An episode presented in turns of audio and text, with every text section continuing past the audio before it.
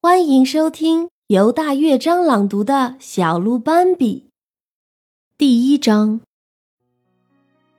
他降生在灌木丛中央，那是一片小小的林间空地。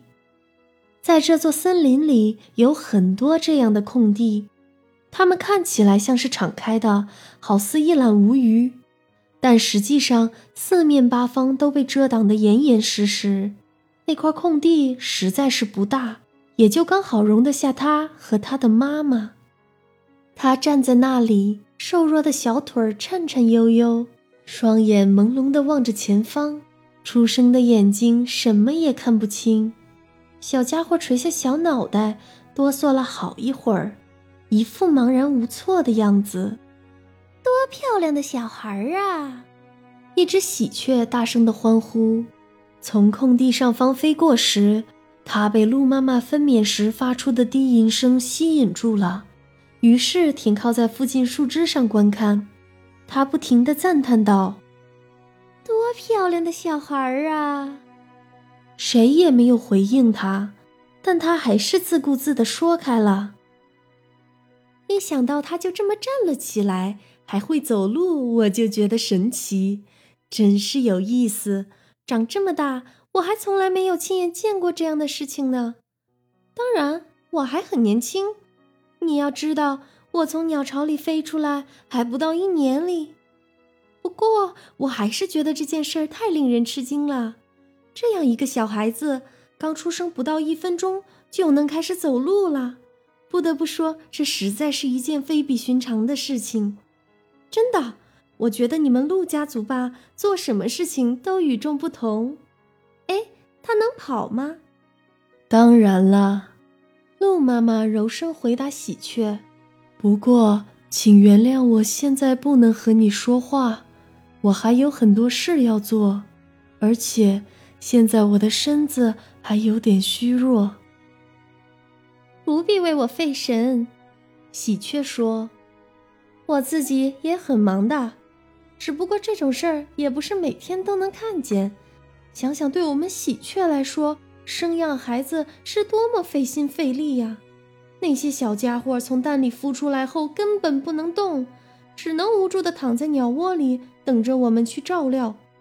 我再说一次，我们要照料它们。估计你们这些鹿根本不理解这意味着什么。你要给它们喂食，还要时时照看它们。多麻烦，多累心呀！你只需想一想，要天天给他们找吃的，还得时时看着他们，以防发生什么意外，就知道这有多累了。你一离开吧，他们就完全没办法生活。真的，我说的可是大实话。等到他们能够走动，长出羽毛，看起来像那么回事儿，还不知道要等到什么时候。对不起，鹿妈妈说。你刚刚说什么了？我没有注意听。喜鹊飞走了，真是蠢货。他心里想，虽然长得英俊，但真是够蠢的。鹿妈妈并没有注意到喜鹊飞走了，她满怀热情，继续清理刚出生的宝贝，用舌头温柔地爱抚它的整个身体。小东西有点站不住。晃晃悠悠的，在妈妈舌头温柔的舔舐下，它慢慢站定，安安静静地站在那里，点缀着几个白色斑点的小小的红色表皮，看起来依旧很凌乱。它那茫然的脸上满是浓浓的睡意。在这片空地周围，长满了榛树丛、山茱萸、黑刺李和幼嫩的接骨木。空地上方。高大的枫树、山毛榉和橡树相互缠绕，形成一个天然的绿色屋顶。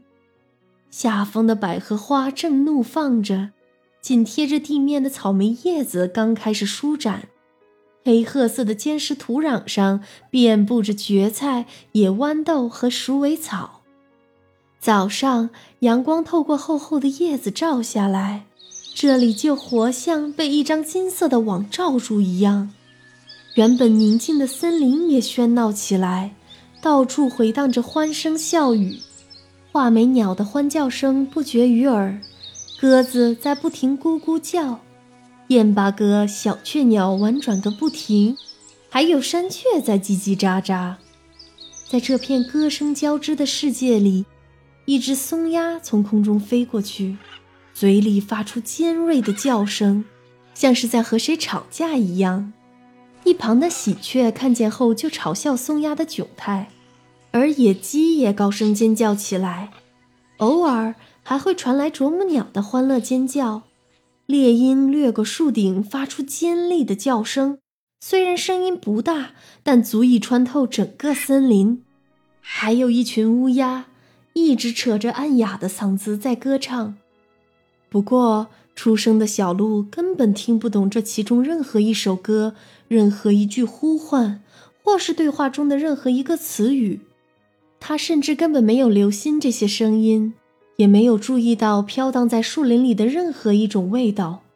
他听见的只是鹿妈妈一直不停地用舌头清洗、温暖、亲吻它的沙沙声。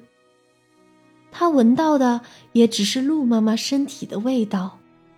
鹿妈妈身上的味道真好闻。小鹿向妈妈的身体挪近了一点，依偎着它，搜寻一阵，终于找到了那个给予它生命营养的地方。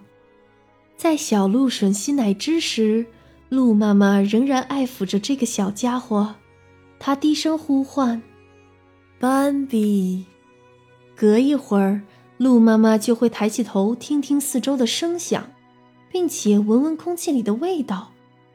然后又低下头亲吻小鹿，他既满足又开心。斑比，他不停的低语：“我的小斑比。”